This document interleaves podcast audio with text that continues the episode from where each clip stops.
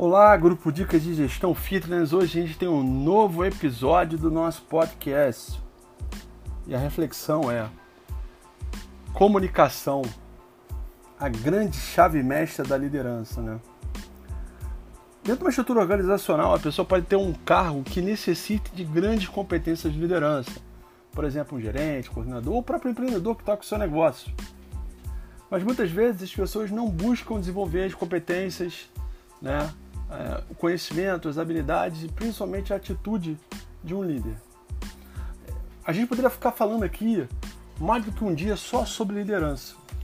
Mas tem uma, um, um ponto, um item que eu acho muito importante e que tem impactado para que muitos líderes não consigam ter sucesso em exercer sua liderança e formar times que possam é, trazer um resultado para o seu negócio, principalmente porque eles falham na comunicação. Nós tivemos grandes líderes mundiais e uma coisa muito importante, eles se assemelham muito por algumas características. Por exemplo, Martin Luther King foi um grande exemplo de liderança, né? Em uma época que ainda não existia internet, redes sociais, ele utilizava apenas palavras para conseguir reunir americanos na discussão sobre os direitos civis dos negros. O propósito dele era sensibilizar o, pro, o povo a entender que as pessoas não podiam ser tratadas ou julgadas de forma diferente, simplesmente pela cor da sua pele. Um discurso ficou famoso, eternizado pela expressão I have a dream, eu tenho um sonho, né, que foi realizado em 1963 na cidade de Washington. Martin Luther King eh, conseguiu demonstrar a força da sua liderança quando reuniu 250 mil pessoas brancas e negras na luta contra a segregação racial. O formato da comunicação de Martin Luther King, Mahatma Gandhi, Steve Jobs, entre outros grandes líderes da história, é, tornou-se objeto de estudo de vários especialistas mundiais. Eu particularmente é, cito como exemplo um cara que criou um conceito de cima disso, chama Simon Sinek. Escreveu um livro que fala do porquê.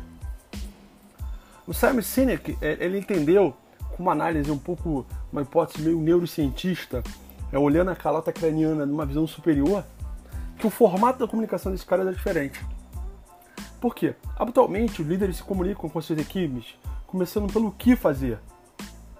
Depois falam como deve ser feita uma tarefa, um processo, uma ação. E às vezes até eles se lembram de falar do porquê é, as pessoas devem fazer aquilo.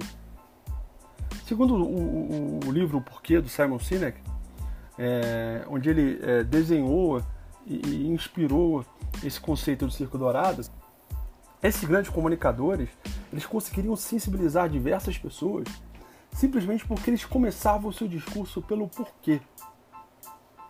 Por que as pessoas estavam ali?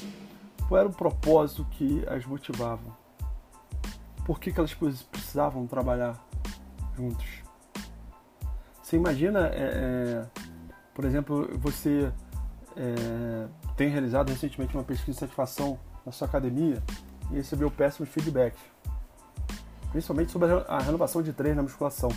Alguns desses alunos responderam à pesquisa que após a prescrição do primeiro programa de treinamento, os professores não realizavam mais um tipo de ajuste ou revisão de treino. Pensando em mudar esse cenário, imagina que você decidiu marcar uma reunião com a equipe de musculação para acertar o processo de renovação e de atendimento. Baseado nesse conceito do, Simon Sinek, como é que você deveria se comunicar?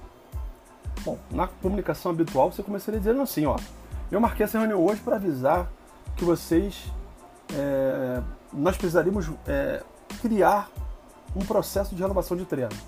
A partir de amanhã, nós iremos renovar os treinos dos nossos clientes a cada 45 dias, até eles completarem é, três meses conosco, e após isso, renovaremos a cada 60 dias.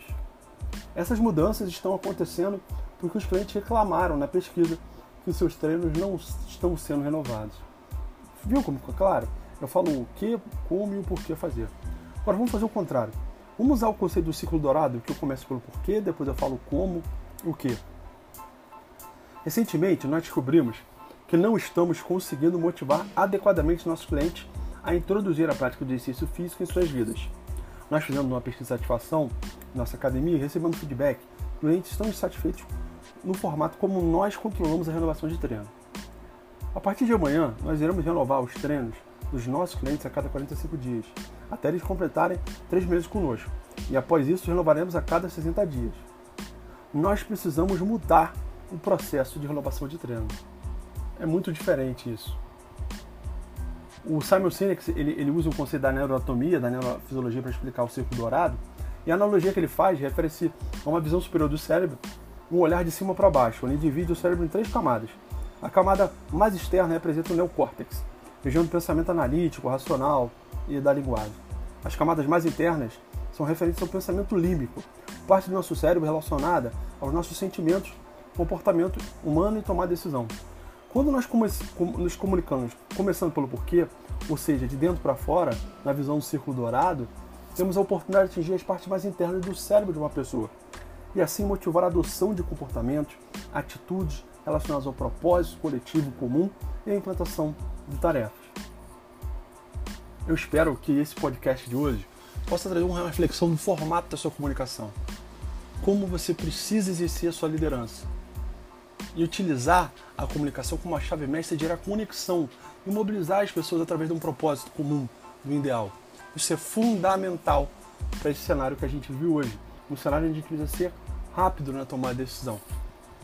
Quem quiser assistir a palestra do Simon Sinek, que ele conta esse conceito de círculo dourado, ele está em inglês, mas você, se você apertar é, um, um, as legendas do YouTube, ele passa automaticamente em português. Ou, se você quiser é, ler um artigo no Sebrae que eu escrevi sobre liderança, que eu cito parte desse texto aqui que eu li até que é do artigo e deu o meu tom, manda uma mensagem direct para mim no meu Instagram, arroba. Tá bom? Um grande abraço e até o nosso próximo episódio de podcast.